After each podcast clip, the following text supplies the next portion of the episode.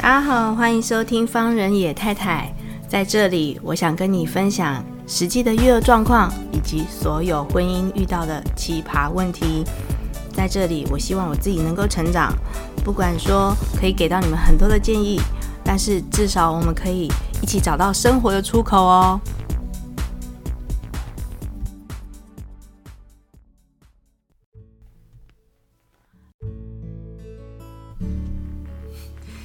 各位听众朋友，大家好，欢迎收听方人野太太。哎，今天喉咙有点怪怪，我不知道是不是因为尘螨还是空气品质的关系，天气冷的关系，喉咙有一点 就是卡卡的，会有点咳嗽，所以等一下中间录制的过程当中有一点就是杂音，请各位见谅哦。好。嗯、今天在这个很冷的天气里面，最近这么冷啊，然后呃发生了一些事情，然后我觉得还蛮有感触的，所以想要跟各位听众朋友来稍微聊一聊。呃，是这样子的，就是呃，我婆婆就是最近觉得自己的孙子，就是呃可能是方野先生的呃姐姐的小孩，然后他会觉得他就是好像比较少时间过来看。呃，爷爷奶奶这个样子的，嗯，就是呃，外公外婆，呃，因为这个呃，这个小朋友，呃，这个大学生，嗯，我要想一下，这这个他这个小朋友他已经是大学生，我还讲小朋友，其实确实是啊，对我们就是一些长辈来讲，就是他们这些还在学的，都叫做小朋友哈。好，然后这个小朋友他已经大学了，可是就是。我觉得老一辈人的观念还是会觉得希望常常看到自己的就是下一代这样子。那我觉得那个呃，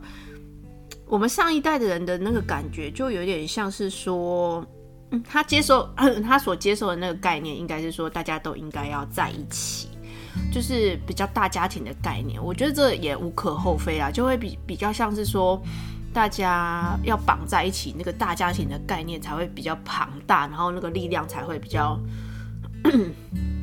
雄厚嘛。就可能就是像以前大家族这样，大家都住在一起，然后所以可能以前讲说哦，那个陈家哦，那个王家怎样怎样怎样，哦，就是大概类似是这种概念，我可以理解。但是因为现在已经变成是现在这个时代了嘛，所以我觉得 当。一个年轻人哦，我们讲年轻人，他要去面对外面的世界，然后还有自己内心的世界。就是我我我现在离开家里面了，我去去外面，然后我要接受很多不同朋友的一些价值观，然后还有老师教给我的东西，我遇到了困难，或者是我遇到好或不好的东西，我都要自己再做一个很长时间的整合。我我认为应该是这个样子啊，但是。我觉得那个就是沟通上面的困难，就是没有去好好的沟通好，说应该要怎么样去，啊，他呃，我婆婆呃，就是阿嬷的感受是什么，然后小孩子的感受是什么，然后他现在应该是处于一个什么样的状态，然后 可能比较没有时间回来看阿公阿嬷这个样子，然后我那时候就跟我婆婆分享了一下，说我自己的阿嬷。所以，我今天这一集就是来来讲我的阿嬷。我觉得做节目做这么久，就是呃，刚好我做节目的那一年是我阿嬷过世的不满周年这样子，所以那个时候刚开始做方人野太太的时候，自己内心有很多的感触，很多的想法要讲，可是我没有回头过来去，呃。我我很不想用缅怀这个词，就是我对我对我的奶奶是非常非常思念的。然后在我自己的 FB 上面，我自己有写到说，其实最后的这个时间，我觉得其实我。我奶奶过世的时候，我没有哭得很惨，有我我非常心里非常的难过，但是我的难过就 就像认识我的朋友都知道，就是我我在那个当下我不会说太难过，但是这个难过是持续不断的发酵的，就是我真正觉得我好像情绪上面非常的 down，非常的有问题的时候，是在我阿妈过世的四五个月之后。然后那个时候就会觉得好像，呃，因为我常常会回台北嘛，就是我觉得那时候就是他走了之后，就变成好像无所可依，就是我没有另外一个长辈可以学习了，就是。我觉得对于我来讲，我还想要学习他更多的人生观，跟他的价值观，还有他的待人处事的方式，以及他对待别人温柔的方式。哈，他怎么去看待从旧时代一直到新时代，他面对呃这个社会上面的冲击，我都很想再学习。那我那时候就跟我婆婆分享一下，说其实我刚开始。我小时候是非常非常不喜欢回去台北的，我非常非常的讨厌回去台北的那个呃奶奶家，因为我觉得每次回去的时候，我都要被 比较。我的哥哥姐姐们呢是非常非常会念书的，就是所以他们都是顶尖分子，只有我一个人念书，我根本就不知道为什么要念书，然后我不知道为什么我要去追求那个。功课，那另另外来讲也是，就是我读不起来，就确实是这个样子哈，就是很很狼狈啊。我每次觉得回去台北的时候，都是以一种很狼狈的状态出现。那那时候就有很深刻的感觉，就是我是一个从嗯，你说从高雄市上来台北的一个乡下俗。对，就有一点类似这种感觉，就是他们好像有一种天龙天龙国的优越，但是其实我觉得这是我自己觉，就是有一点想太多。我真正到台北念书的时候，那可能是呃台北地区的人会觉得，就是人与人之间，他不会像。在南部这个样子，就是人与人之间的相处是没事就会问你吃饱了吗？没事就会问你好不好啊？没事就会觉得呃点个头笑笑，嗯、应该说自我防备的那种心情比较没有那么重。我自己的奶奶也是这个样子，就是她她其实就是完完整整的天龙国人啊。但是我真正到台北去念书之后，我才真正从。呃，跟他能够摒除其他人，就摒除我爸妈，摒除所有的亲戚朋友，我跟他之间两个人的相处的时候，我是我是很开心的，就是我是很我是觉得很幸福的，因为我在被他照顾的那几年，在大学时期的时候，我几乎每个礼拜五都会回去看我的阿妈。当然啦，有时候 自己想出去玩。然后或者是，呃，有有事情的时候，我就没有办法回去。没有办法回去的时候，他就会打电话来说：“阿里给阿里，我被等来了。”然后可是他饭已经煮了，就是我自己也没有 先讲。然后这是我自己做不好的地方，但是难免嘛。先你现在回头看年轻时候的自己的时候，开始就要学习怎么样把。所有的事情，方方面面的事情都做好，这件事情是需要时间的哈。所以是从现在开始，我也知道，就是我在教下一辈，或者是我自己的小孩，包含学生，我都知道说，其实很多事情，你把它放成大方向来看的时候，嗯，每一个人都是需要时间的。好，那嗯，我每次回去的时候都是。我很喜欢吃他做的那个，他很厉害哦，他会自己那个晒那个晒那个面线。我们家的面线是怎么处理呢？就是阿嬷会去买某一家的面线，然后先蒸过之后呢，再去晒，然后所以其实它那个面线都会变成非常的脆，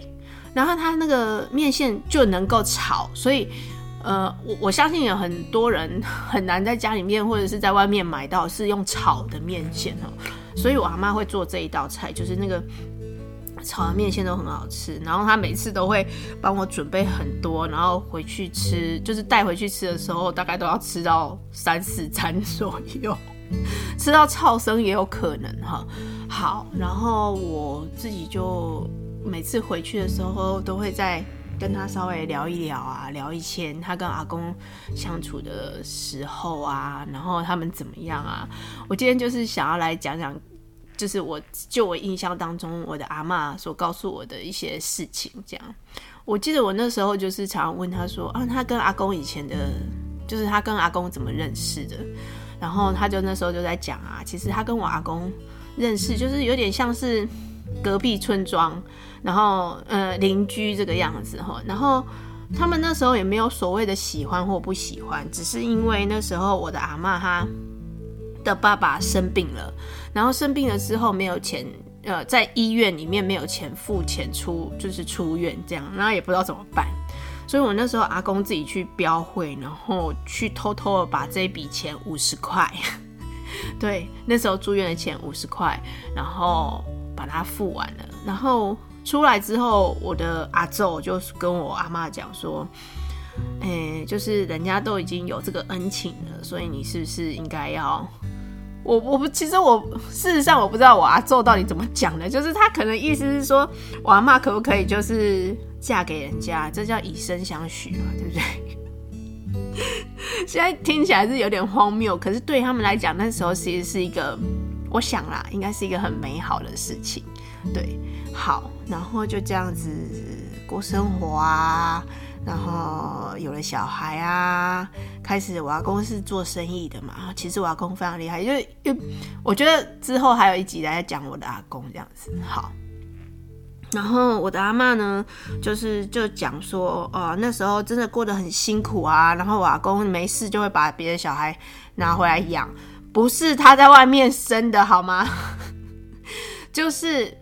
我阿公那时候会，就比如说人家拜托他，就是说啊，我起不来去啊，就是就是家里面小孩太多了，别人家家里面小孩太多了，就是说啊，刚好也在到期，就像我爸爸的老师的小孩，也在我阿妈家住了七八年左右，真的是那种从头到尾住的，就是生活起居，不是说晚上还要跑回家，不是哦，就是那种生活起居全部都是在我阿嬷家这样子哈。所以，我爸爸老师的小孩 也是叫我奶奶叫阿布，就是也是另外一个妈妈的意思。我觉得那个年代真的蛮好玩的，就是说，如果你有对我阿公来讲啊，就是说对阿我对我阿公阿妈来讲，就是有能力的部分的时候，就呃会帮忙很多。然后我那时候听了就觉得蛮好笑的，也觉得很厉，就是心里面是真的是默默的佩服他们这样。那我阿妈跟我的关系是从我上了大学之后呢，开始渐渐变好，然后变得非常非常的好。我跟她之间相处的关系有点像是我自己啊，我自己舔着脸这样讲，就是有点像是她的另外一个小女儿。然后他打电话问我说：“呃，要吃什么啊？啊，要干嘛？有没有要回来啊？”嗯。其实以所有的长辈来讲，他给我的压力其实是最小的。就是我不要想说以前小时候，呃，回去跟爸爸妈妈回去台北的时候，呃，那个功课上亲戚之间的压力，其实我阿嬷从来都没有讲过这些事情。就是他不会问你考第几名啊，他也不会考，他也不会问你说，哎，你在学校表现怎样啊？老师有没有称赞啊？他都没有，他不太会这样子讲哈。好，然后这是我长大之后才会明白的。那我就觉得，哎，到长大了之后，我才能够用我自己的价值观，比较能够去理体体会跟理解他们为什么有时候会讲出这样子的话，或者是他给你的关系其实并不是在给你压力。我觉得那都是要需要时间去学习。好，然后我的阿嬷呢，她也会，她做一个菜真的很厉害，叫做，哎，好难形容哦，酸的肠子的汤，大小肠，好，然后但是它是酸的，很好喝。它的那个做法呢，我看过他做过一次，就是，嗯、呃，先用老姜去煸，煸出了香味之后呢，再把生肠。生的肠子呢，打猪大肠，呃，猪小肠，然后再丢进去锅里面，呃，因为也不是炸，我其实觉得有点，我我很难形容啊，所以我现在只是把这个菜讲，就是这个汤品讲出来，但是它也没有一个名字，就对。然后我阿妈就说，这个也是他的阿，就是他的，呃，瓦工的妈妈教他的，哈，就是阿祖教他的。那就是他们那时候有一些菜，我们真的是已经没有办法还原了。我阿妈还会做那个过年的时候做都会做那个腌鸡，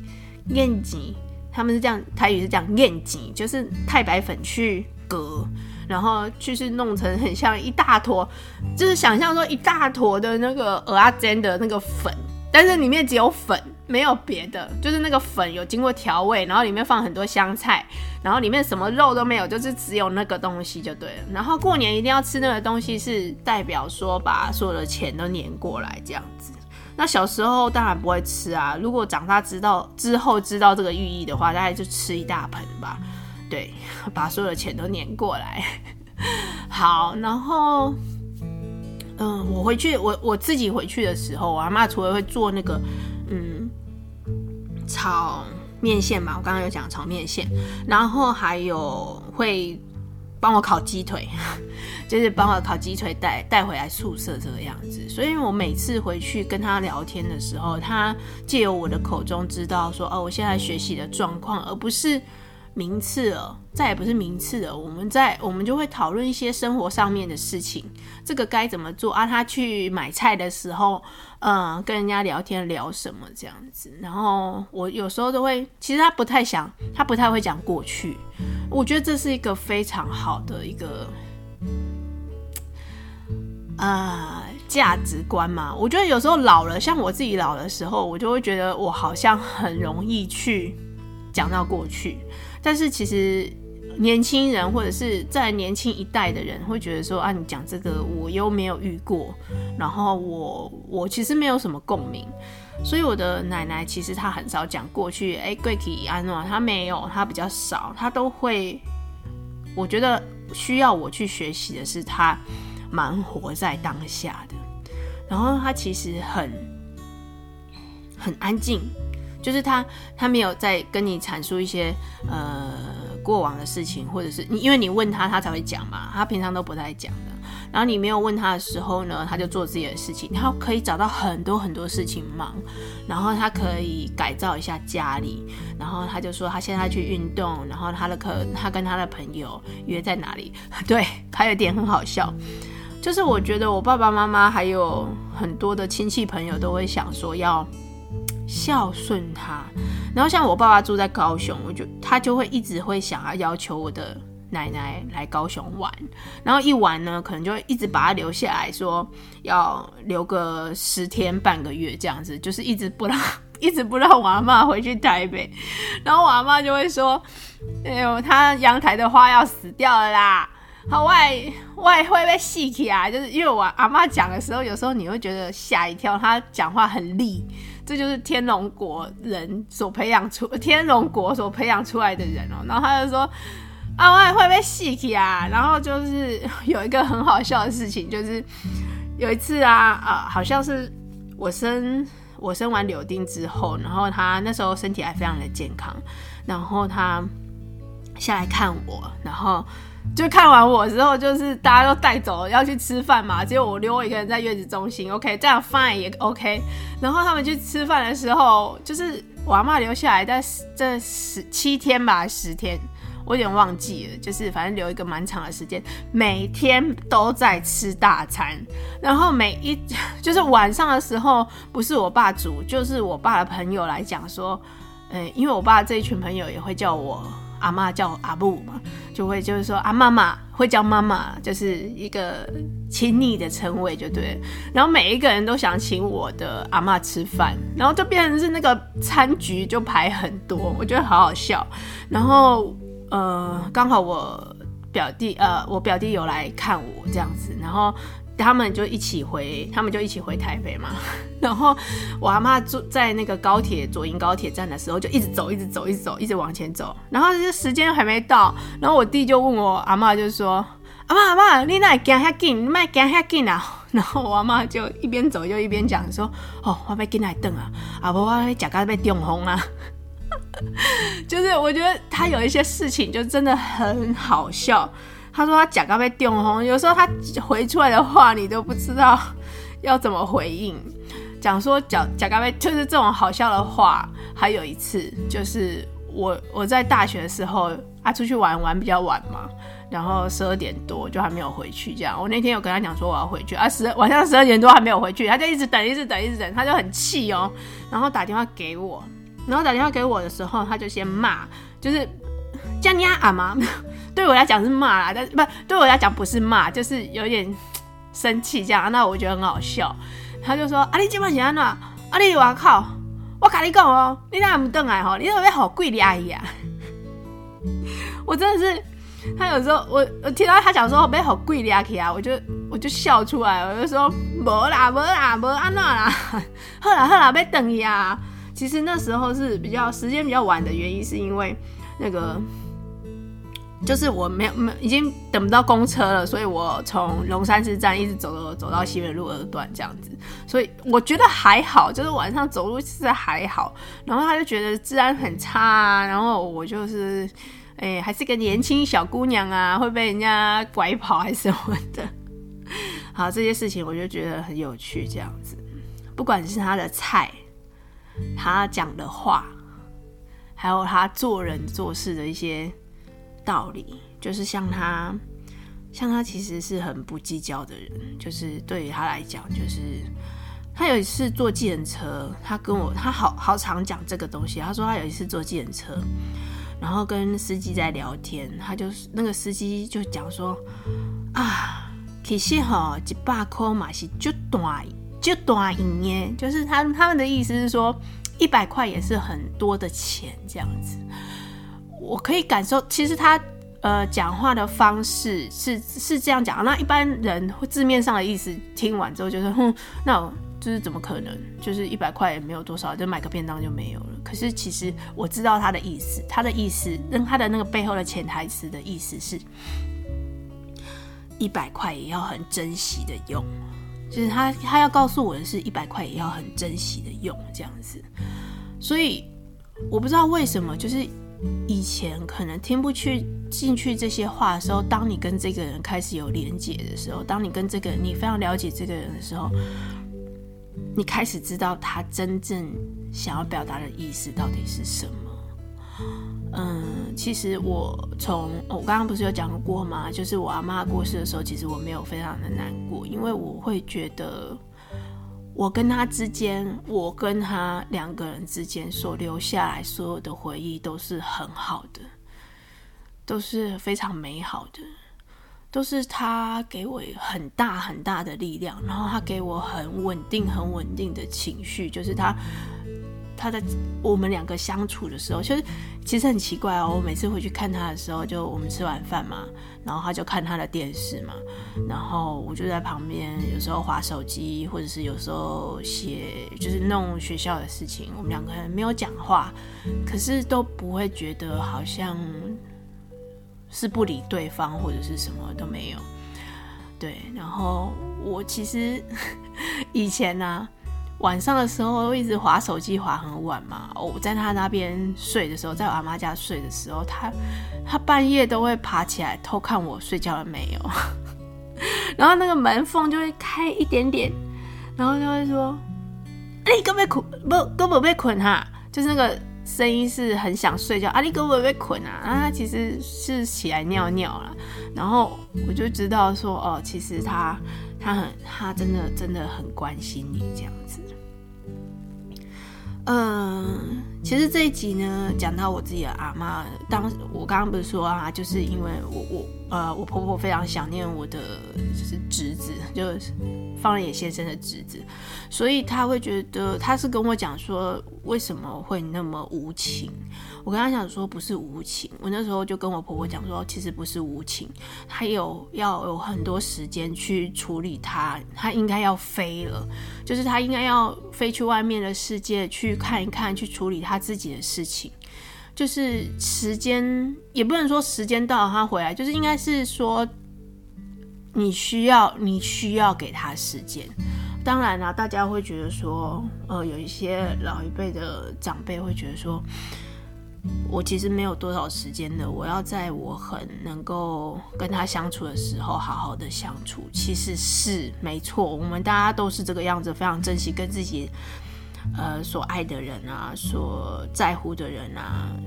在一起相处。我我想啊，我如果柳丁以后大了之后，我自己也会有这样子的感受，就会觉得说，我好希望看到他。就是如果我真的很久没有看到他的话，我好希望看到他，我好想，我好希望跟他讲讲话，这个样子。其实这个东西，这个概念让我知道说，我除了就是年纪再大一点的时候，要像我阿妈一样，找得到自己的事情做，然后与年轻人相处的时候，不要常常在讲过往，然后与年轻人讲话的时候，焦点我希望能够放在他身上，而不是放在我自己身上。我做了什么事情，其实对他来讲一点都不重要，而是我希望听听看，从他口中。听听看，他外面的那个世界跟我眼睛所看到的世界有所，是不是有所不同？